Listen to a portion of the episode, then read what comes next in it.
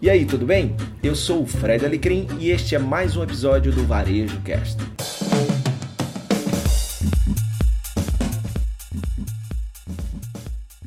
Boa noite, meu cara, tudo bem? Que honra, melhor agora, pô, que melhor agora. Opa, muito bom falar contigo, meu cara, muito bom mesmo. Honra grande, e aí? honra grande. Obrigado pelo teu tempo aí, amigo.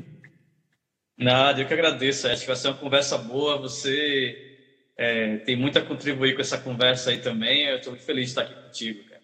Que honra. Então vamos lá, turma. Ó, esse é o Grande Paulo. É, a gente vai começar aqui o nosso papo, então se ligue, compartilhe aí para mais gente chegar, porque isso é um papo necessário para todo mundo, tá? É para evolução da mente, para depois a gente ter negócios mais conscientes. E aí o Paulo vai, vai nos passar um pouquinho do aprendizado dele e que vai contribuir com o nosso olhar para a gente ter um mundo ainda melhor, tá bom? Então, peço a vocês que façam as perguntas aí pelo ícone de perguntas, porque eu trago aqui para a tela e você vai poder participar também aqui do nosso bate-papo. Então, vamos começar, Paulão. Fala um pouquinho quem é o Paulo Rogério. Legal. Fred, bom, eu sou falar primeiro da minha parte acadêmica, depois faço da vida, né? Mas academicamente eu sou formado em publicidade, comunicação, né? Então eu sou comunicólogo. É, trabalho aí há mais de, chegando já quase 20 anos aí com, com o tema do empreendedorismo social. Então, eu cofundei várias iniciativas no terceiro setor que trabalham com inclusão na área da mídia, com acesso à tecnologia e também com o tema da comunicação, né? Então, algumas instituições como o Instituto Mídia Étnica, Correio Nagô e mais recentemente a Vale do Dendê, que é um, uma, um uma organização que fomenta o empreendedorismo aqui em Salvador, né, onde, eu, onde eu moro e né, resido. É, e eu também, bom, no outro lado é que eu trabalho com, com esse tema de diversidade como consultor empresarial, né? Então eu faço consultorias para empresas, é, para organizações, né? Desde organizações internacionais, BID, UNICEF, UNFPA, como também para empresas com palestras e workshops falando sobre inovação, diversidade e empreendedorismo e impacto social. É basicamente, esse aí é o meu, meu campo de trabalho. E Paulo, antes de você chegar, eu estava falando, então, o Elton aí é do, do Sebrae do Rio Grande do Norte, é uma das pessoas que está nos assistindo aqui. Eles fazem um dos Legal. melhores eventos que eu conheço é, do Brasil e já falei para ele ficar ligado aí, porque quero dividir o palco contigo no próximo, assim que tudo, tudo passar, a gente vai estar junto, se Deus quiser, no evento que Vamos. eles fazem em Canguaretama, no Rio Grande do Norte, um evento muito bacana. Então o Elton tá, tá nos aí. E hoje a gente tem uma galera massa aí do Brasil todo. E aí, para a gente é, começar agora, que todo mundo já sabe, esse baiano massa e, e, assim, a Bahia, depois da minha casa, é o lugar que eu mais gosto. Então, assim, eu estou muito à vontade hoje, porque Paulo é um pouquinho da Bahia aqui no meu dia hoje, então estou muito feliz de estar com ele também por isso. Você é um cidadão baiano já, de, de, de opção, de coração. Amigo, a primeira coisa, gente, onde é que eu conheci esse cara, assim, que como nada é por acaso, eu fui chamado para um evento é, o Startup Weekend, que estava acontecendo na Fonte Nova, no estado da Fonte Nova, em Salvador, Bahia. Uhum. E aí eu gosto de ir um pouquinho mais cedo do que o meu horário para ver o palco e tal. Cheguei na hora que esse cara estava fazendo a palestra. Então, eu cheguei e falei, meu Deus do céu, o que, que é isso? Então, foi sabe, aquele momento assim que, nossa, muita gente precisa ouvir esse cara. E aí eu comecei a acompanhar o Paulo e, e, e conhecer o trabalho dele e virei um grande fã da pessoa e do profissional que ele é. Paulão, na tua vida, é, eu vi, e assim a gente conversou um pouco, você teve experiência nos Estados Unidos. Conta aí como é que foi essa experiência, o que é que você foi fazer lá e que tipo de bagagem você traz aí para o nosso Brasil dessa experiência. Legal, né? Bom, vale muito contar essa parte da, da, da minha vida, porque foi um, um, período onde eu tive muitos aprendizados. Né? Então, só para dar um contexto melhor, eu nasci aqui em Salvador, na periferia, né, daqui da cidade, no subúrbio, um lugar bastante bonito, né, inclusive, com meio paradisíaco por conta da, da, da, do território, né, da Baía de Todos os Santos, mas também muito empobrecido. E por meio da, da minha curiosidade, primeiro de, de, de conhecer o mundo, de aprender inglês, eu efetivamente comecei, recebi algumas oportunidades da vida. E uma delas foi ganhar uma bolsa de estudos para morar nos Estados Unidos é, uma bolsa chamada Fulbright, que aqui no Brasil não é tão conhecida, mas lá é bastante respeitada, né? Porque é uma bolsa do Ministério da Educação do governo dos Estados Unidos. E lá eu tive a oportunidade de ir para Maryland, né? Para fazer é, um curso de aperfeiçoamento profissional, uma espécie de, de fellowship, a especialização, em jornalismo e novas mídias. Isso foi mais ou menos 2011, né? Entre 2011 e 2012 eu fiquei morando lá quase um ano e meio. É... E foi um, um, um, período muito bom, porque eu, eu mergulhei na cena de inovação dos Estados Unidos. É, então, são fogos aqui porque o pessoal está comemorando ainda São João antecipado ainda. Né? Ah, ah porque está feriado. O, o feriado, né? É, é, o feriado, exatamente. Feriado. Desculpa aí. Mas enfim, eu fui para lá para estudar inovação, eh, novas mídias, então fiquei na Universidade de Maryland. E aí, eh, Fred, aconteceu uma coisa bacana. Eles me solicitaram e falaram assim: onde é que você quer fazer o estágio? Qual lugar que você quer fazer estágio nos Estados Unidos? New York Times, Washington Post, onde é que você quer? Aí eu falei: bom, eu quero ir para um lugar que me dê uma visão de futuro. Então eu fui para MIT. Então eu fiquei no MIT, no Media Lab, eh, que você deve conhecer bastante, né, que é um lugar que é referência em termos de mídia no mundo, de inovação, principalmente tecnologia. E eu fiquei lá cerca de três meses trabalhando em alguns projetos de inovação. É, depois disso, eu também tive uma relação com Harvard e eu fiquei trabalhando com eles por três anos no centro chamado Berkman Klein Center, discutindo temas como é, inovação, uh, impacto social, participação da juventude mídia e principalmente já falando sobre os algoritmos, né, inteligência artificial, o impacto da inteligência artificial na sociedade. Então, esse ano, além de conhecer muito, da, de conhecer muito sobre a questão da mídia étnica lá, né, da mídia multicultural, como você sabe, os Estados Unidos eles são referência nesse assunto de, vamos dizer, de nicho de mercado, de serviço ao consumidor da forma mais igualitária possível, né? A gente está vendo os problemas aí que a gente vai falar daqui a pouquinho sobre isso, mas em geral a base do sistema econômico deles é de tentar nichar o máximo possível de produtos. Isso foi muito legal para mim conhecer empresas, empreendedores, além de também conhecer veículos de mídia de lá dos Estados Unidos. Foi um ano muito bacana. É, você vê aí um até a, a Márcia, que está falando que o sonho dela é morar, é, era até essa experiência de aprendizado nos Estados Unidos, que você estava falando aí, ela, nossa, meu sonho. É, Legal. Né, então, assim, você vê, né, né Paulo, é, você foi até através de um caminho que é pouco conhecido, né, que você falou, é, e aí você foi bater em duas grandes instituições, o MIT, que para quem está nos vendo aí não, não, sabe, é uma das maiores referências em inovação, em inovação no mundo, né? o Massachusetts Institute of Technology. Né? É, então é uma, é uma, grande referência, Harvard também, e aí você tem esse olhar aí para a inovação em um mercado muito específico também, né? olhar um pouquinho para essa questão da diversidade e tudo. Exato. Tem muita diferença, Paulo, entre Estados Unidos e Brasil no, no, que diz respeito a essa comunicação, a esse trabalho com inovação é, e diversidade? Sim, é engraçado isso. Tem uma diferença muito grande e, ao mesmo tempo, tem muitas semelhanças. E esse momento da crise que a gente está vendo nesse, né, exatamente essa semana, esse final de semana, mostra que nossos problemas são muito parecidos. Né? Se a gente parar para pensar, o Brasil tanto o Brasil como os Estados Unidos, na verdade, as Américas foram construídas a partir de uma mesma matriz sociocultural, né? Você tem aí as populações nativas, né, os povos originais, que a gente chama de índios, indígenas, é, que estavam aqui no território. Aí você tem a colonização europeia, né, que chega aqui no Brasil com os portugueses, na, no resto da América Latina com os espanhóis, na América do Norte é, com os anglo-saxões.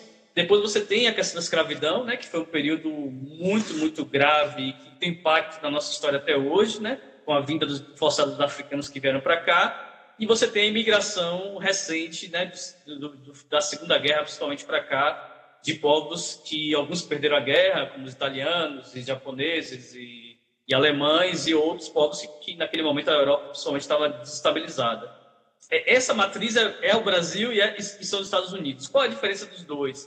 A diferença basicamente é que nos Estados Unidos eles conseguiram institucionalizar mais a inclusão ou vamos dizer assim a tentativa de inclusão desses grupos dentro da sociedade. Então, primeiro que o, a forma que o anglo-saxão se relaciona é muito diferente, são eles são muito separados né, entre grupos, né, de linguagens e tudo isso, etnias. E isso fez com que esses grupos se estruturassem um pouquinho melhor do que aqui no Brasil. Aqui no Brasil é aquela ideia, né? Então todo mundo é igual, todo mundo é igual, mas na prática essa igualdade a gente sabe que é um grande mito, né? Como eles têm lá o mito do American Dream, né? Que você pode ser o que quiser. A gente tem o nosso mito também da democracia racial, de cada um, que todo mundo é igual. A gente sabe que quem mora na favela não é igual quem mora nos bairros de alta renda. A gente sabe que quem é negro é diferente de quem é branco. Isso está dado na sociedade, mas a gente às vezes não quer enxergar. Mas, pessoal, a sua pergunta exatamente em relação a, a como essa inovação e essa ponto de diversidade diferente é porque lá realmente as instituições elas têm um, um esforço maior em fazer essa inclusão. Então, se você pegar agora esse exemplo, semana passada, né, na verdade, sábado, quando surgiu a questão da crise, a Netflix foi lá e postou, a Nike postou, a Adidas postou, repostou, a Amazon Prime repostou a Nike, falando. Então, assim, houve uma, uma, uma coesão das, dos grandes players do, dentro do sistema econômico para condenar aquele caso. Aqui no Brasil, a gente não, não viu a mesma reação, infelizmente. Mostra essa diferença abissal, porque aqui no Brasil nós temos problemas bastante similares, como o caso do João Vitor e outros que a gente viu recentemente, né? E, e, Mas é Paulo, é isso, basicamente essa, essa diferença. E aí, aí eu te pergunto, eu estava vendo uma postagem hoje de um, um perfil que eu acompanho no Instagram, que é o Futuro das Coisas, e falando que as marcas não devem ser neutras. É, na tua opinião, você é um cara que viveu lá e viveu aqui. Por que que nos Estados Unidos as marcas elas é, fazem o statement dela, né? Fazem a declaração dela e elas buscam a sua bandeira, defendem a sua bandeira e não tem problema com isso. Enquanto que aqui as marcas ficam assim não não querendo chamar alguma responsabilidade, fica meio e aí essa postagem falava que as marcas as marcas precisam ser neutras e aí dizia que não, eu acho que não, eu acho que você tem que é, assumir uma posição. É, claro. É, é, isso mesmo que acontece, Paulo. Assim, aqui no Brasil não tem, lá a gente tem, desde a Nike com o Kaepernick, né, que é um caso mais Sim. anterior, enquanto todo mundo condenava Exato. o Kaepernick, a Nike foi lá e abraçou a, a bandeira Sim. dele e disse: ó, esse cara aqui é o que a gente acredita, o que a gente defende, né? Como é que você vê isso aí? Muito, muito boa sua pergunta, Fred, porque é isso as pessoas às vezes veem as marcas ou as empresas descoladas do resto da sociedade. Não é, não é isso, né? Tudo está integrado, né? Então, a, a, primeiro que as marcas e a liderança, a liderança das marcas é feita de pessoas, né? Tem CPF atrás do CNPJ. A gente esquece disso, né? E um CPF sempre atrás do CNPJ. E esse CPF, ou esse conjunto de CPFs, tem um conjunto de visões de mundo, de, de formas de, de interpretar a realidade. O fato é que nos Estados Unidos há um histórico. É, vamos lá, dois aspectos. Primeiro, de, pelo movimento de direitos civis dos anos 60, foi um movimento muito didático, vamos dizer assim, para as marcas e para a sociedade americana de modo geral, em ensinar-se, gente, ou a gente fala sobre esse assunto, ou, o assunto ou não, vai, não vai resolver, né? Não é aquele meme que aparece cada 20 de novembro que a gente vê do. Como é que é o nome daquele ator americano? Do, do que fala sobre se você parar de falar sobre racismo, o racismo morre, né? Como é que é o. Ah, até fugiu mente. É, é não, não tô é, lembrado. Morgan Freeman, Morgan Freeman, né? Sim, Tem um meme que toda hora aparece. Que na verdade é nem ele nunca falou aquilo da forma que foi interpretado, mas enfim, é aquela ideia, se você não fala do assunto, o assunto morre, né? Isso não existe, não, tem, não faz nenhum, nenhum sentido. Então, na prática, as marcas dos Estados Unidos aprenderam com muito boicote, muita pressão política e por uma certa, uma certa cidadania ativista do, do, consumidor nos Estados Unidos de comprar nas marcas que eles acreditam, né, que são justas economicamente ou que tentam, pelo menos, fazem um esforço de se comunicar nesse sentido. Aqui no Brasil é que, mais uma vez, é o mito. A gente tem uma cultura muito barroca, né? A gente dá muitas voltas para falar sobre um assunto. A gente prefere negar o assunto, o problema, do que falar sobre o problema. Então, é por isso que as marcas são muito tímidas. Até escrevi um artigo vai sair aí em uma grande revista daqui a pouquinho sobre esse assunto, exatamente falando, olha, é, não dá para colocar esse assunto no, no tapete, embaixo do tapete. Existe sim um racismo institucional, existe sim um classismo muito grande. A, a, polícia, por exemplo, entra em um bairro pobre, diferente da forma, ele não invade a casa de uma pessoa rica é, com um fuzil para atirar, para 80 tiros. Então, essa é a realidade que a gente tem. Então, as marcas precisam se posicionar e precisam, digamos assim, é, nesse momento que os consumidores mais precisam está do lado deles. E eu acho que isso que é a questão, entendeu, Fred? Você trabalha com propósito. É uma questão humana. Esse é o momento que nós estamos fragilizados, uma pandemia global, as pessoas perdendo emprego, as pessoas dependendo de cesta básica, as pessoas sendo vítimas de violência, das diversas formas de violência, e uma marca não se dá, pelo menos, a, a, a possibilidade de fazer um statement, um comunicado dizendo que está solidário a um caso está ali dado como um caso típico de racismo, sem nenhum tipo de. Né, para quem está fora da bolha, está acompanhando, o cara tava, ele foi comprar um produto numa loja com a nota supostamente falsa, que poderia ser uma coisa proposital ou não. Ele saiu da loja, o policial seguiu ele, entrou no carro, né, ele estava dentro do carro já, tirou ele do carro e, enfim, assassinou aquele cara a sangue frio é, na, na, na, calçada. Quer dizer, isso não, não tem o que contestar, né? Não tem o que contestar nesse sentido. Então, por isso que as marcas nos Estados Unidos se posicionaram. Aqui a gente precisa realmente fazer uma conversa muito melhor ainda com as marcas. É, é, a gente tem uma pergunta aqui da Constantine. É, quais marcas a gente é, vê aqui no Brasil com a postura de posicionamento? Você tem alguma em mente que vem assim? Caramba, difícil. Aqui é o, ah, o Coscar, que é um grande amigo aí do movimento hip hop. O Coscar, que é difícil, né? É difícil, realmente, aqui no Brasil, eu gostaria muito de dizer assim, pô, essa marca está muito alinhada com o que o, o, que o mundo está falando, né? O que tem, assim, as marcas globais, as multinacionais, como lá fora o debate é mais avançado nesse sentido, elas terminam replicando aqui. Então, o que aconteceu com a Netflix Brasil, é, o que aconteceu com as mais os plays aí, nesse momento agora, as plays de streaming, né? Até porque o público jovem e tal. Eu acho que a Nike do Brasil e a Adidas do Brasil não se posicionou. Não tô, posso estar enganado, mas eu não vi no posicionamento. É... Então, as, as multinacionais, algumas estão tentando fazer uma adaptação. E aí, acho que eu ia falar daqui a pouquinho sobre o livro. No livro eu conto mais sobre isso, né? mas aí eu conto assim muito mais as marcas que são criadas a partir da diversidade são empreendedores como eu e você, Fred, que entendem na, na diversidade a oportunidade de geração de renda, geração de impacto social e geração também de lucro né, para monetizar aquelas, aquelas são. Então, eu contei essas histórias aqui no Projetos Invisíveis. Massa.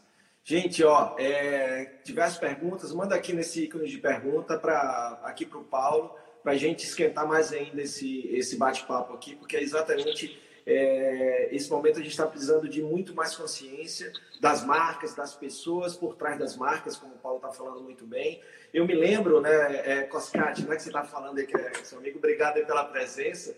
É, eu me lembro de um caso recente, eu estava numa live, mas ligada a uma outra bandeira, que é a bandeira é, de, de, de proteção a, a, e combate à violência contra a mulher que é o caso do Magazine Luiza recentemente com aquele botão de pânico no aplicativo, né?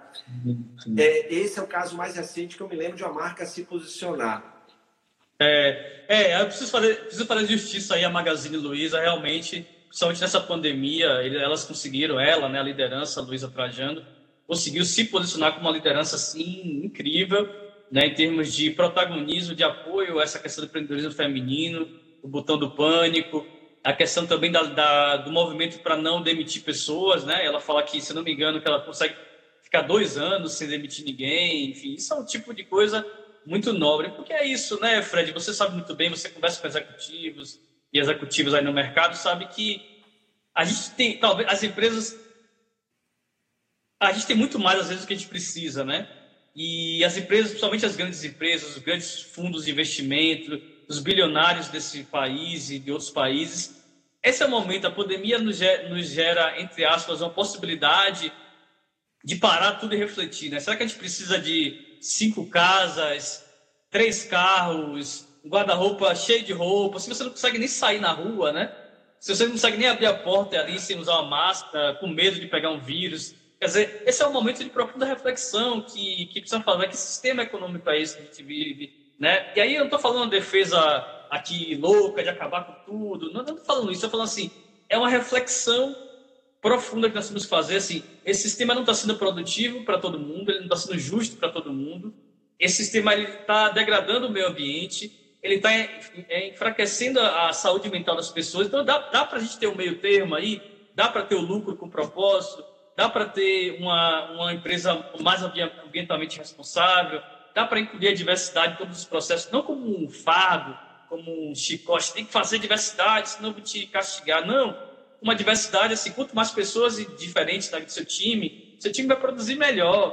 Quanto mais pessoas diferentes na sua, na sua pesquisa, essa, isso é melhor para você, entendeu? Então, são esses valores que eu acho que nesse momento nós, como sociedade, precisamos refletir. E é um chamado, né? Talvez nas forças universais aí estão nos chamando para a realidade, né? E eu, eu, eu, espero que a gente mude, né? E infelizmente não estamos mudando ainda, não temos provas que vamos mudar, né? É, essa crise aí. Mas... me perguntaram se. Porque tem muita gente já aí, na galera que já gosta de ter as certezas, dizendo que o mundo vai sair melhor. Eu tenho minhas dúvidas ainda, viu? É, que o mundo vai sair melhor. Caramba. Eu tenho tido assim umas, uns choques em relação a algumas coisas e assim, estou bem, uhum. bem ainda incerto se o mundo vai sair melhor. É. Não, não sei o que, que você sou, acha sobre eu, isso. Eu sou um otimista realista, tá?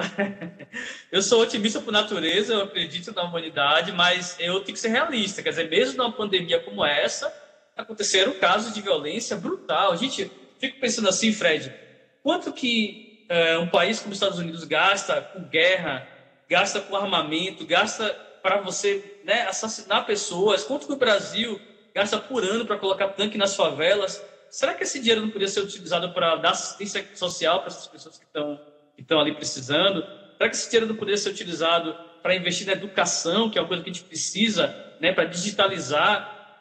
A gente está entrando agora na sociedade 4.0, né, e aí é um assunto que a gente pode... Você, como eu, também somos apaixonados por esse tema aí da, da inovação, onde a robótica, onde a inteligência artificial, onde o blockchain, todas essas tecnologias vão fazer uma disrupção tremenda, o que é bacana, mas tem vários poréns. Né? É bacana do ponto de vista, caramba, legal, a gente vai ter, não é precisa ter um sanagista bancária, você vai conseguir pelo celular fazer tudo, ou nem precisar do celular, na realidade aumentada, etc. Mas quantos empregos vão ser perdidos? Então, será que não estão preparando essa galera que hoje vende, vende fruta na rua, essa galera que é call center? Eu já fui call center, né? então eu sei que ser call center né? Então, assim, que fica lá trabalhando 12 horas, mas daqui a um dia não precisa ter call center, né? Então, será que essa galera vai, vai estar preparada para ter uma profissão no futuro, né? Ou será que a gente vai discutir, talvez, a renda básica universal, que algumas pessoas do Silício já estão falando, né? Quer dizer, se os robôs, né? O robô não é aquele robô do Jetson, não, né? Se a robótica, né? Se a, se a inteligência artificial substituir nossos empregos, será que quem vai, como é que a gente vai viver, né? E assim, eu fico muito preocupado às vezes, assim, tipo, agora mesmo estamos mandando a tripulação para Marte, né, o Elon Musk, etc. Estou falando já no plano de 2050, acho que pelo menos, se não me engano, 10 mil pessoas vão estar morando já em Marte. O que, que é que está acontecendo? Será que está largando um planeta que a gente está vivendo para um outro planeta? Parece muita coisa de viagem aqui, estou filosofando demais, Fred, mas eu gosto do futuro e gosto de analisar o presente para pensar esse futuro, né? Perfeito. Então, e a, a gente pensar tem uma, uma, uma pessoa participando que é uma querida que me ensinou muito, é, muito, muito, muito sobre educação, que é a Kelly. A Kelly Lima, ela, ela é professora de uma escola pública estadual no Rio Grande do Norte, em Natal. Tem um trabalho chamado é, Fantástico com o marido dela, com café. Eles têm um trabalho é, de musicalidade, dança numa comunidade é, chamada África, em Natal. E a Kelly é uma professora fantástica. E você falando aí, eu vi muito o trabalho dela ali na escola, de muita luta para levar tudo isso. É, quando que aqueles jovens, muitas vezes, e, e, acho que Kelly me deu um dos maiores choques de realidade, sabe, Paulo? Que é, é, é assim, é, é, cada vez mais eu fico vendo como, como muita gente, eu inclusive, vivo numa bolha assim, e por isso que eu falo em três três tipos de crise, né, que a gente muitas vezes não enxerga, que é a crise de significado, né, que é buscar coisas que fazem sentido, né, na vida, uhum. é, a crise de consciência, né, ampliar nossa consciência para a gente ver como é, a gente está vivendo, como a gente deveria viver, é, e que as diferenças são legais, a gente precisa abraçar as diferenças. E a terceira que é a crise de conexão. E a partir daquela eu comecei a, a, a me conectar mais, aquela, o Magimba, que é outro cara, um artista muito bom, pedagogo, rapper é, de Natal. E, e, essas duas pessoas me deram um choque de realidade, assim, que eu achava que conhecia, mas se você não vai para dentro e não se conecta, não tem como ter empatia, não tem como ter compaixão, não tem como é, ver o que, é que você pode fazer para ajudar, né? Você mesmo Sim, e aprender, né, também em, em questão 4.0. Aí a gente, o cara vai dormir no, no 1.0, acorda no 4.0 sem as ferramentas para ir para o 4.0. Né? Exatamente. Fala, nós somos um país que fala de inclusão digital sem educação digital. Sim, é verdade. Sem educação financeira, sem educação ambiental, sem educação básica, né? E aí é isso que você falou, exatamente. A gente não pode ter. E aí o Brasil é isso, né? É um país que tem ao mesmo tempo, nós produzimos é, é, aeronaves, as mais modernas, nós somos produtor, a Embraer produz aeronaves super modernas, e ao mesmo tempo tem 100 milhões de pessoas sem saneamento básico. Falando 100 milhões, a metade do Brasil, praticamente, não tem saneamento básico. Inclusive, eu nasci nessa, nessa banda dos 100 milhões, né? Que, que, que não tinha saneamento básico na minha, na minha bairro e na minha rua. Então, essa é a realidade do Brasil. Então, a gente não pode migrar da sociedade, você falou, do 1.0 para 4.0 e como se, assim, ah, do nada, né? Opa, a pessoa vai acordar já sabendo programar em Java, já sabendo fazer aplicativo, já, já, já fazendo aplicação de realidade virtual e, e, etc. E machine learning. Não é assim que funciona.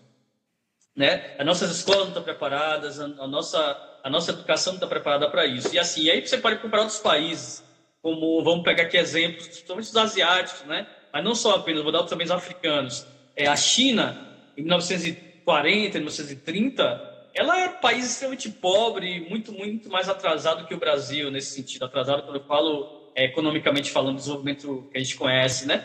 E, é, enfim, por vários aspectos que a gente não vai entrar aqui no detalhe, mas eles conseguiram fazer uma migração fantástica e hoje é provavelmente uma das nações mais avançadas tecno tecnologicamente do mundo, né? Inclusive passando os Estados Unidos em algumas coisas.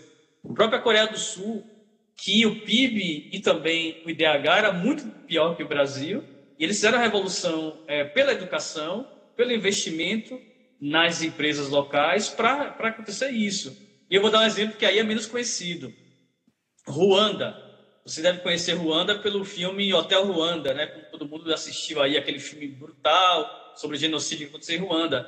Ruanda, é, esse Ruanda de Hollywood já mudou. Ruanda hoje é um dos países mais avançados em, em relação à questão ambiental. Não tem sacola plástica em Ruanda. Você não pode entrar com sacola plástica em Ruanda. Ruanda é um dos países mais limpos do mundo. Ruanda é um dos países que tem mais desenvolvimento tecnológico, a cena de startup lá dá banho em qualquer outro país, dá banho no Brasil. Então, assim, é, foi por conta de liderança, por conta de um convencimento das, das, da elite local de que tem que fazer alguma coisa. Infelizmente, Fred, nossa classe empresarial, política e acadêmica, de alguma forma, ela, ela, ela não, não, não se une para realmente ter um propósito comum. Se a gente conseguir se unir, o Brasil não tem, Fred, eu te garanto, não tem como não ser uma potência global, global, global. A gente tem mercado interno, a gente tem um povo criativo, a gente tem recursos minerais, a gente tem recursos é, de. Tudo que se planta dá nesse país. Então, assim, não tem nada que impeça a gente a estar entre China e Estados Unidos com as maiores potências do mundo. Entende? E falta a gente querer, né? E é incrível, né, né Paulo? Você aí, por exemplo, com, com a Vale do DND, é, tem, um, tem um foco muito específico. Eu, tava, eu faço mentoria para startups e eu estava conversando com uma turma que organiza eventos. Falei, qual é a diferença da gente aqui? É que o pessoal de startup, cada um está criando seus projetos. A maioria, alguns projetos não resolvem problema nenhum. É, é, mais um aplicativo, é mais um aplicativo de baseio, uhum. mais um aplicativo de pegação, mais algum. Ou seja, problemas que alguém já resolveu. E quando a gente Sim. precisa, por exemplo, unir a iniciativa privada e o poder público para dizer assim, quais são. Pega as ODS, por exemplo. Dentro das ODS, vamos escolher uma.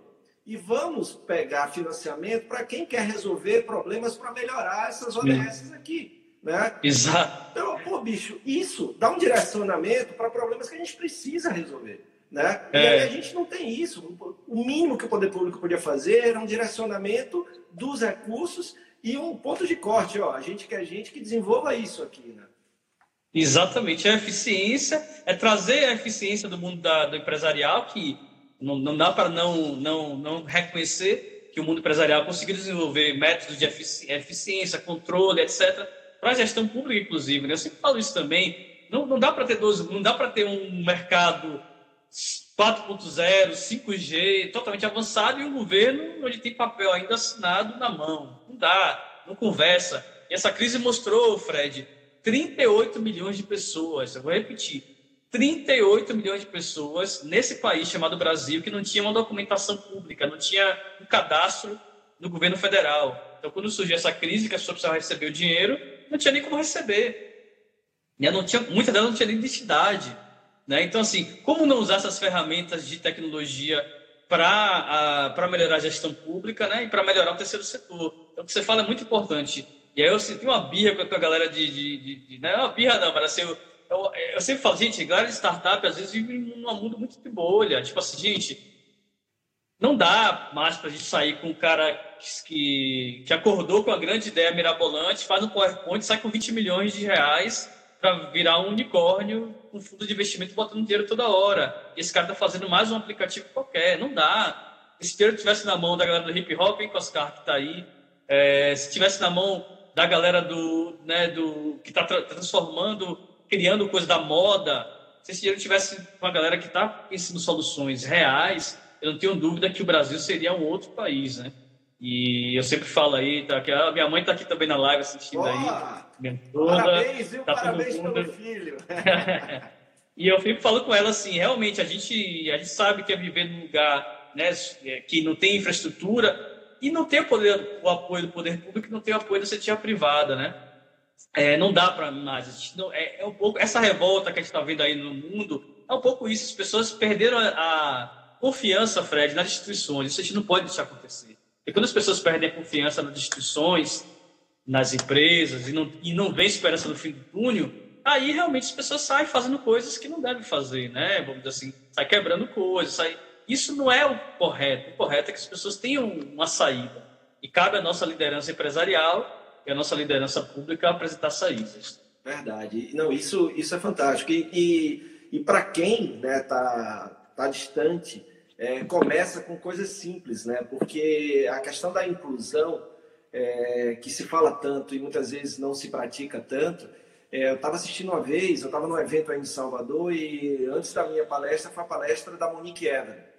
E, e, a Monique falou uma coisa, um dado que eu não sabia, mas que a partir dali eu, eu já não gostava muito dos termos em inglês, certo?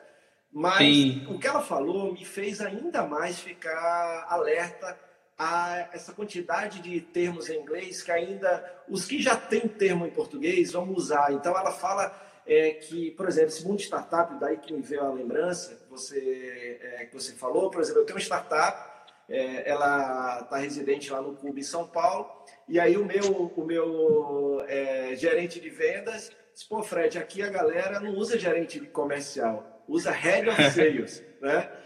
Aí eu falei, pô, velho, você vai ser gerente comercial né? Porque existe um termo, né? Mas parece, uhum. aí a Monique ela fala que 5% é, das pessoas no Brasil falam inglês fluente. Então a gente Sim. deve começar a inclusão pela linguagem, inclusive.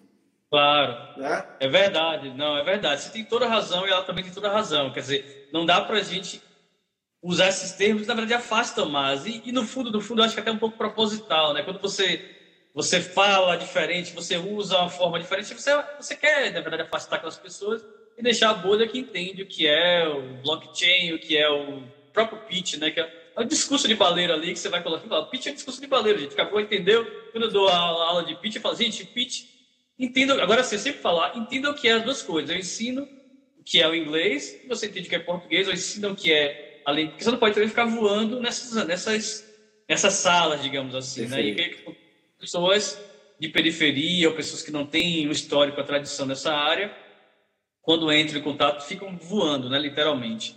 Então, você tem razão, eu acho que a gente precisa realmente repensar. Então, você que é da área de startup aí, que está nessa live, que está assistindo, precisamos realmente fazer uma, novo, novo, uma nova conversa, né? Eu olho muito para a África nesse sentido. Assim, a África consegue fazer inovação bem calibrada com propósito social e, vamos dizer assim, a necessidade real das pessoas certo?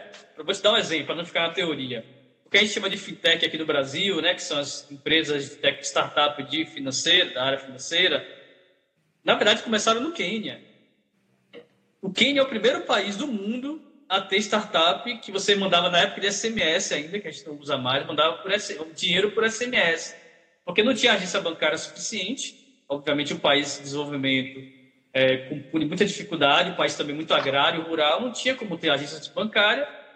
Então desenvolveram por SMS você mandar dinheiro para uma pessoa que está na área rural, enfim, para você mandar para sua mãe, para seu pai, alguém do exterior mandar para você. Caramba, isso é uma tecnologia incrível. E aí, mesmo hoje, com todas as fintechs, os bancos virtuais da vida, ainda é uma coisa muito limitada. Se você parar para perguntar na periferia quem usa esses, essas, esses fintechs, muito pouco a gente usa. Poderia ser diferente né? poderia ser diferente. O meio de pagamento né, novos, o QR Code é uma coisa super fácil, né? Se você tem um celular, é, um smartphone, dá para você fazer pagamentos QR Code. Até, até, teoricamente é uma coisa fácil, mas se você não ensinar aquela pessoa, se você não culturalmente mostrar aquela pessoa como usa, não adianta por nada, né? Então é isso. Massa. É, aí eu queria aproveitar exatamente isso que a gente está falando agora sobre startup, sobre linguagem, sobre inclusão, e falar um pouquinho do teu livro. Você lançou um Sim. puta livro no ano passado, né? É, negócios invisíveis. Fala um pouquinho aí sobre, é, sobre esse Oportunidades, né? mas sobre negócios também. Mas o nome é Oportunidades Opa, Invisíveis. Oportunidades Invisíveis. É. Não, mas fala de negócios. É sobre negócio, viu, gente? Na verdade, até quis fazer. Vou explicar um pouco do contexto, Fred. É, como você sabe, eu expliquei aqui no início da live, eu tenho uma trajetória grande no campo social, é, que, é, tipo, que a gente chama hoje de empreendedorismo social. Né? Eu sou fellow da Choca, que é uma uma associação global que criou o termo empreendedorismo social. Então, eu sou fellow, fellow que é participante da, do grupo desde 2008. E, mas eu sempre, como eu sou publicitário de informação, como eu sou da área de comunicação, eu sempre tive um pé muito forte na área, na área comercial, de mercado, etc. Eu me incomodava muito ver no campo social falando coisas que eram uma bolha, digamos assim, então só se falava no campo social, nossos jargões, que a gente tem um monte de jargão também dos militantes sociais, dos ativistas, e no campo empresarial falando lá os startups, o, os budgets da vida que ninguém entende nada. E aí eu queria fazer um livro que dialogasse com esses dois mundos, que mostrasse que tem um caminho do meio aí, onde você pode empreender com propósito, onde você pode empreender com diversidade, onde você pode é, criar um novo sistema econômico mais inclusivo, né? E gerar mais oportunidades. Então, o nome do livro é exatamente isso, Oportunidades Invisíveis, onde eu falo, uh, eu conto história de pessoas, empreendedores e empreendedoras, que viram na dificuldade e na diversidade a oportunidade de criar negócios. Vou dar exemplos. Aqui tem é, o Anapuaca, que é uma liderança indígena, e criou uma rádio indígena. É, aqui o Anapuaca, uma rádio indígena para dar visibilidade aos diversos, diversos artistas indígenas que cantam rap, que cantam funk, que cantam heavy metal, que cantam todos os tipos de música, influenciadores, estão fazendo cinema, então a rádio de jornalismo e de música. E eu nem você conhecemos isso, né? As pessoas em geral não conhecem que o Brasil fala 190 línguas indígenas, né? Então a gente não sabe, a gente acha que português é a nossa única língua, né? Então, eles consideram inclusive esse cenário. Aí também tem a Renditalk, que é uma empresa que eles basicamente criaram um aplicativo onde você consegue fazer a ponte da pessoa que é ouvinte, né, com nós, ou pessoas que são surdas. Lá de Maceió, e ele, na verdade, é um rede toca de Maceió, conheço o pessoal. Exatamente, Maceió, nossos companheiros de Nordeste. Isso. E eles, na verdade, no livro eu falo isso, né, a, li, a, língua de sinais, a Libras, que nem eu sei falar, nem você provavelmente sabe falar, é uma língua oficial brasileira, que deveria ser ensinada na escola, né? E aí eles, mas enfim, então eles, eles tentam criar, ele resolve esse problema, é um aplicativo que você escreve ou fala e o bonequinho com a inteligência artificial ele, ele repete em língua de sinais, né? É, e aqui tem vários, vários exemplos. Tem a Lady Driver, que é uma aqui, empreendedora Gabi, uma mulher que foi discriminada, foi, na verdade foi... É, nem discriminada a palavra, ela foi... Como é que chama? Enfim, assediada, a palavra assediada. Ao entrar em um táxi, e ela criou um aplicativo só para mulheres. Então, um aplicativo só para mulheres usarem... É tipo Uber para mulheres, né? É, chamado Lady Driver. Enfim, tem vários casos interessantes. Você fala aí da nossa amiga Sheila Maqueda, né? Também. Sim, a Sheila Maqueda, nossa amiga, querida Sheila. Eu tive a honra de entrevistá-la e explicar um pouco da história dela também, história familiar e tudo isso. Enfim, são exemplos, e eu coloquei exemplos não somente do Brasil, é, mas também exemplos do Canadá, do Reino Unido e da África do Sul também, que um país que passou por apartheid, né, que terminou agora, tem 20 e poucos anos, e que está se reinventando aí com muita inovação. Que massa. Então, ó, quem não leu ainda, Oportunidades Invisíveis, do meu amigo Paulo Rogério. Paulo, onde é que acha o livro? Então, acha nas principais livrarias, então tá na Saraiva, na Cultura, online, né, mas também quando voltar aí ao normal fisicamente. Tá na Amazon para fazer download pelo Kindle, né? Você pode comprar o e-book e tinha, tinha uma novidade que a gente vai divulgar daqui a pouquinho que está entrando com audiobook também. Oh, o livro vai entrar com audiobook, então vai ser legal também, vai ficar mais acessível para pessoas que não, né, pessoas cegas, etc. E também para quem às vezes está lavando prato, está fazendo a comida e não tem tempo de ler livro né? E eu, eu gosto de audiobook pra caramba por isso. Você tá fazendo outras coisas, você consegue ouvir? Muito né? Bom, eu, eu que gosto de podcast, então é excelente. excelente. Isso, eu também adoro podcast. Ô, Paulo, aí, é, para quem tá, tá nos vendo aí, uh, se falando de é, oportunidades invisíveis, é, como é que um negócio pode é, enxergar a importância da diversidade do ponto de vista né, não binário, humano primeiro e como resultado de negócios econômicos depois. Então, é, como é que você enxerga isso? E, e, principalmente tem, tem muitos empresários aí nos assistindo, alguns que eu, que eu conheço, queridos amigos. É, trazer a diversidade, que no meu ponto de vista é, é um tema que não se fala dentro dos negócios, é tão pequena é, o índice de gente falando sobre isso que eu considero que nem fala, porque não faz ainda a diferença que precisa fazer. Mas fala um pouquinho sobre é, esses dois olhares para a diversidade dentro dos negócios. Muito bom, Fred. Então, basicamente, eu vim trabalhando com empresas aí um tempo é, como consultor e também como palestrante, né? Nós somos colegas aí dessa área. É, primeiro, é, alertando sobre o que eles deixam de ganhar, né? Porque a gente está no paradigma é muito do, do que tem que fazer, é o que eu falei mais cedo. Você tem que fazer porque tem que fazer, porque é moda ou porque vão criticar sua empresa. Tudo isso é verdade também, né? Se o concorrente está fazendo, é importante fazer também. Se vão criticar sua empresa, você precisa antecipar essa crítica. Tudo isso é verdade. Mas o mais importante, Fred, de tudo, é entender que a diversidade vai agregar para o seu negócio. E quando você não traz essa diversidade para o seu negócio, está perdendo dinheiro. Ponto. Está perdendo dinheiro. Por que está perdendo dinheiro, Paulo? Está perdendo dinheiro porque Primeiro, você não está atendendo o seu consumidor da maneira correta. Seu consumidor, ele não é mais o consumidor do século XIX. É, né, aquela, e tinha aquela história do. Você sabe aquela história que é clássica aí do, do nível de administração. Né? Você só pode comprar um carro se for o Ford T preto, né? Só tinha um modelo e o cara falou: ah, é meu modelo, é esse, acabou. Quer carro? É esse. Não é mais assim. Consumidor moderno, século XXI, ele tem desejos, ele tem aspirações, ele tem identidades no plural, né? Então ele, ele, é um jovem, ele é LGBT, ele mora na área rural, ele é indígena e gosta de trip hop, e gosta de heavy metal. Então é, é essa diversidade de identidades no plural que faz com que não dá para você apenas criar um produto, colocar no mercado, coloquei esse produto no mercado e acho que as pessoas vão aderir àquele produto. Então, quando você não entende essa diversidade, essa complexidade que é do seu consumidor, você deixa de atendê-lo você é, traz crise para o seu negócio, porque quando você não se comunica bem, isso gera crise, né? E a gente tem visto aí vários casos negativos.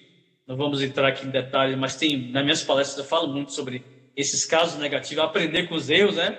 É melhor do que você, é, né? É melhor errar erros, erros novos do que do que errar coisa que já erraram antes, né? Então aprender com esses erros e por fim é a questão que você falou, é moral, né? Tem uma questão moral por trás disso tudo, né? Quer dizer, não dá para uma sociedade do século XXI, que já foi à Lua, que está indo para Marte, que, né, que, que, descobriu coisas incríveis, não dá para essa sociedade tolerar ainda a, a intolerância, né? não dá para tolerar a xenofobia, o racismo, a homofobia, isso não cabe mais no século XXI, né? Mas, além de tudo, assim, é, se você não ser convencido pela, pela... Eu botei isso no livro, né? Se você não é convencido pela questão moral, seja convencido pelo menos pela questão financeira. Você está perdendo dinheiro, está perdendo é, de engajar o seu cliente. Né? Ou seja, ou você faz porque é gente ou porque é inteligente. É, boa, gostei dessa. Partindo do pressuposto que é gente é. já é inteligente, pela opção. Tá? Exato. É? Gostei, isso mesmo. É, isso, isso, mesmo. É, isso faz todo sentido, cara, que você está falando. É, Uhum. É, é, impressionante como a gente precisa mais. Eu me lembro que eu estava eu tava num evento em janeiro e assisti uma palestra da CEO de uma marca chamada Universal Standard. E ela é, a, é, é, de moda feminina para todos, todos os tipos de mulher. Então ela tem do Sim. PPP ao XXXL e ela cobra o mesmo Sim. preço, certo? Porque ela diz que não Legal. faz sentido cobrar mais caro porque você é, usa mais tecido, né? vamos dizer assim. E aí lá ela fala um dado que é interessante. A quantidade de dinheiro que as marcas americanas deixam de ganhar por não abraçar um mercado que é muito maior do que o mercado que eles focam. Porque na hora que você bota é, uma mulher branca, magrinha, com cabelo lisinho, ela, ela diz uhum. que esse padrão é 30% da população americana. 30%. E os caras... Imagina no Brasil. Imagina é... no Brasil.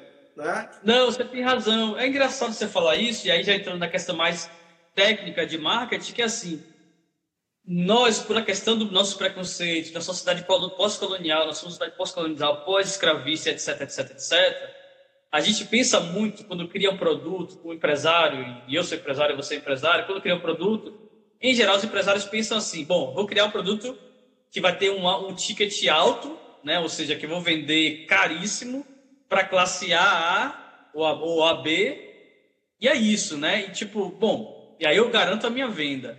Um dia eu fui no restaurante com minha esposa, que está aqui assistindo a live e está mandando até uma pergunta que eu vou responder daqui a pouquinho. Mas a gente foi no restaurante e aí ficou muito, foi muito curioso, a gente viu. O restaurante era, era relativamente pequeno, mas assim, era engraçado que o garçom, conhecia todo mundo do restaurante. E a gente era o único casal diferente daquele restaurante. Eu fiquei dizendo, mas não entendi. Quer dizer que você cria um restaurante para basicamente amigos. E eu até entendo, pode ser um subnicho ali de mercado, mas não era um restaurante para amigos. É porque ele criou um produto que ele, na cabeça dele, era tão sofisticado que ele queria somente aquele público. Tá, não tem problema ser assim.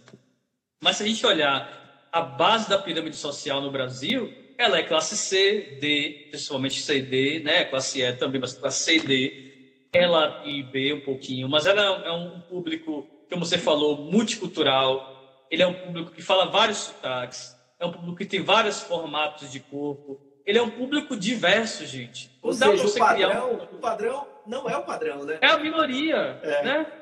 Minoria. O que eles chamam de padrão não é padrão. Padrão não existe. É. Né? Aí eles querem chamar a gente de minoria. Pô, a gente não é minoria, pô. a gente não é minoria, principalmente no país como o Brasil. Pessoas negras, cabelo cacheado, cabelo crespo, pessoas, é, entre aspas, acima do peso. Pessoas... Elas não são, elas não são minoria, são pessoas comuns, a maioria desse país. Agora, o empresário, ele tem uma visão limitada, ele quer criar uma coisa que é a visão de mundo dele, entende? É psicológico. Ele, é porque ele se sente confortável fazendo algo que se parece com ele. Como normalmente ele é empresário, descendente europeu, né, que vive na Europa, nos Estados Unidos. Nem nos Estados Unidos é bem diverso, mas vive na Europa e acha que o mundo é o mundo dele, a bolha dele, e que o produto parece com ele. Ele está perdendo dinheiro ou está se limitando, né? Que é o que o professor Alessandro fala, fastio empreendedor cara fala, já ganhei isso aqui, beleza, mas ele não está entendendo se ele ganhar mais, ele vai gerar mais emprego. Não é que ele ganhar mais assim. Se ele conseguir fazer esse produto de escala, essa visão, digamos assim, de uma visão boa de nação, sabe, de empresariado que a gente precisa. Pô, vamos fazer produto de escala que vai gerar mais renda, que vai gerar mais oportunidade, que vai gerar mais possibilidades. Não vou deixar meu dinheiro guardado no banco. Por que eu quero, sei lá, 5 bilhões no banco guardado, gente? Eu acho que isso é um crime, sabe? Eu tô falando é um capital imobilizado. Você bota 5 bilhões de, de, de, dólares no banco guardado e você vai. Você, acho que se você pegar aquilo ali, 1 bilhão, 500 milhões, você, você tem, sei lá, três gerações da sua família vai estar bem. Você não precisa de 5 bilhões. Para que você precisa de 5 bilhões no banco? 30 bilhões. Tem até né? um caso, é, Paulo, que eu achei bacana, uma empresa californiana chamada Gravity.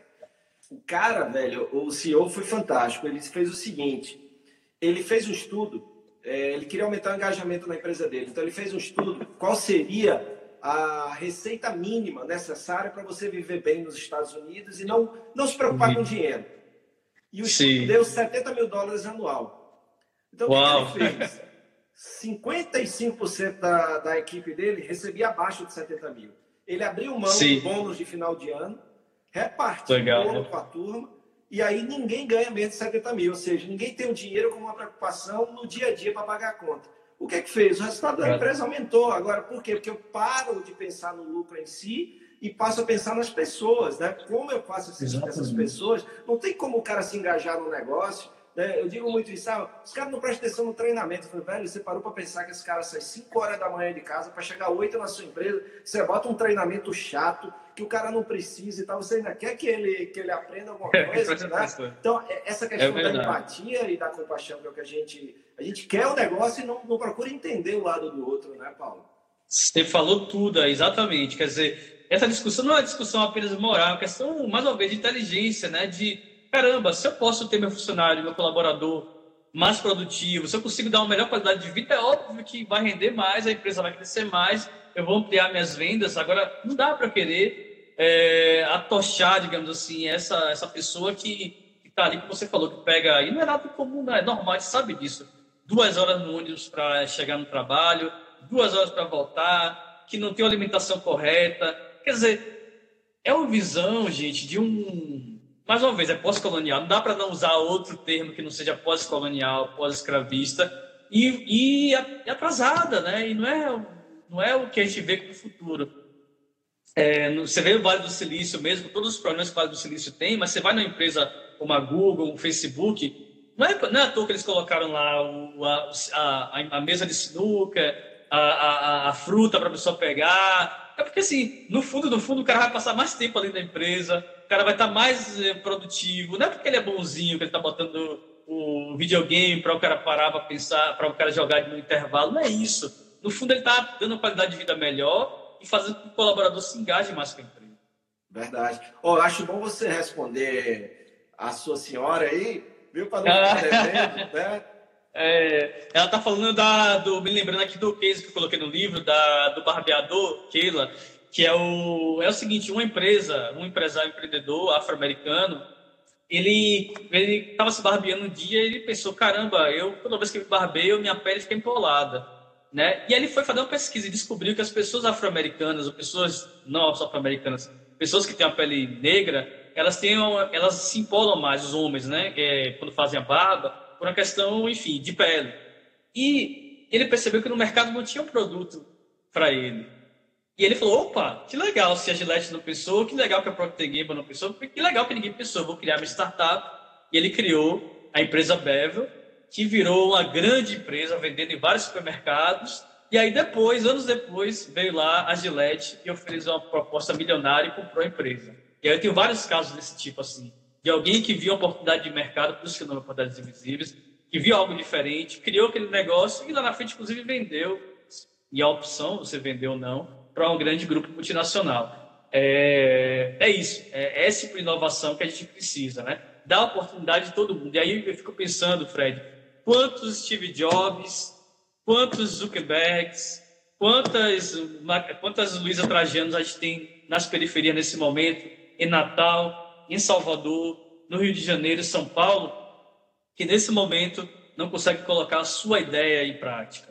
Cara, que não consegue sair na rua sem ser parado pela polícia três, quatro vezes, né? Sem falar na própria violência do Estado. Quer dizer, quantos meninos como esse são empurrados para o tráfico porque eles são tão inteligentes tão inteligentes que o tráfico fala assim: caramba, esse menino é muito bom de conta, esse menino é muito bom de logística, esse cara aqui é um excelente gestor. Então, o tráfico, obviamente, chama esse cara. Porque o, o tráfico, infelizmente, só para concluir essa parte, o tráfico, infelizmente, ele não pede se você fala inglês, ele não pede se você estudou na faculdade de, de elite, ele olha para você e vê seu potencial. E, e as empresas estão perdendo esses potenciais, sabe? Exatamente, porque para, para essas empresas, essas pessoas são invisíveis, né, Paulo? que isso aqui dá, dá essa dor, que a gente cria, é, eu digo muito o começo da diversidade da empresa é parar de querer contratar gente igual a gente. Né? Exato. Já começa aí, é. esse, esse, é o primeiro ponto, né? Para trabalhar, para poder ser uma empresa melhor para o mundo e que, como você falou muito bem, também tenha resultados. Então, eu, eu concordo isso. contigo, tem muito, muita gente boa aí, e por isso que eu estava falando um dia desses, a gente parar com esses clichês automáticos, quando toda crise que começa, alguém fala assim, é, enquanto uns choram, outros vendem lenço. Mas às vezes o cara que está chorando, não está chorando por opção, amigo. Ele não, to, ele não teve espaço, né? ele não teve conexão, ele não teve dinheiro, mas a gente fica replicando essas coisas sem nem entender. Tem gente que é, é tem gente que é, é acomodado, tem gente que é acomodado, tem gente que não Sim, vai atrás, faz parte tem, da vida. Né? Mas não é o caso de um monte de gente que eu conheço. Né? Que numa Com situação certeza. como essa, está fechando empresa, não é porque é, vai, vai chorar porque quer, entendeu? É, não, é verdade. É porque as pessoas partem desse pressuposto com é a lógica, aí tem que entrar mais nos debates um pouco mais políticos da história, mas assim, é uma lógica de digo assim, ó, tipo, você deu errado na vida porque você tem que dar mesmo, ou porque você foi fracassado, você é um incompetente. Gente, não dá, desculpa. É, se você não coloca no mesmo parâmetro, se você falar assim, ah, aquela pessoa foi, pela mesma escola, teve as mesmas oportunidades, participou dos mesmos ciclos, e ela falhou, bom, aí aparentemente é uma coisa dela ali. Agora, você não dá para comparar uma Ferrari com um Fusca, botar os dois para saírem na pista e achar que os dois vão chegar no mesmo local ao mesmo tempo. Isso aí é, des, é desleal, né? Isso não é, não é leal. Mas é comum, né, a gente social. fazer isso, né, Paulo? É muito comum, né? Exatamente. E a gente, e a gente faz muito isso, né? Dessa ideia, condições diferentes, como alguém colocou, condições diferentes, achar que a pessoa vai chegar lá. Quando que em uma casa de um tá faltando água, né? Não tem água, não tem água encanada, você tem que andar tanto para ir para a faculdade, né? Ou para a escola às vezes. A gente esquece o Brasil é tão grande, no norte do país e próprio Nordeste, outros lugares, tem que andar quilômetros às vezes para chegar na escola. Quer dizer, se achar que a pessoa dessa é fracassada porque quer, realmente, às vezes isso é um pouquinho. É, às vezes não, isso é realmente desleal, é desonesto. Né? Concordo com você demais. Por isso que é importante a gente, a gente sempre estar tá refletindo sobre isso, que às vezes o cara fala porque ele acredita nisso, e às vezes o cara fala porque está repetindo, repetindo é. esses clichês aí inconscientemente, né? Inconscientemente a gente Verdade. vai trazer o cara à luz da consciência, né? É, não, verdade. Isso, isso é. É porque é isso, a gente também é uma sociedade que não para para refletir, não para para entrar nos meandros das questões, é tudo muito superficial, né? A gente está vendo muito agora essa questão das fake news, né? E aí estou entrando no mérito de quem está mandando, quem não está mandando, mas o fato é que as pessoas estão recebendo no WhatsApp um monte de conteúdo sem verificação, sem trabalho jornalístico, e como a gente tem uma educação tão limitada, como a gente, na nossa escola te aprende tanta coisa que a gente não usa no nosso dia a dia, as pessoas recebem aquela informação, acham que é verdade e reproduzem aquela informação, né? Então, a gente precisa realmente mudar esse isso, né? mudar esse processo. Amigo, 15 segundos finais aí só para te agradecer, agradecer a ah, que participou. Esse papo aqui a gente legal. tem que fazer mais vezes. Amei. Recado final. Vamos. Tchau. 5 segundos. Um abraço para todo mundo. Vamos mudar esse país. Muito obrigado pela sua companhia em mais um episódio do Varejo Cast e até a próxima.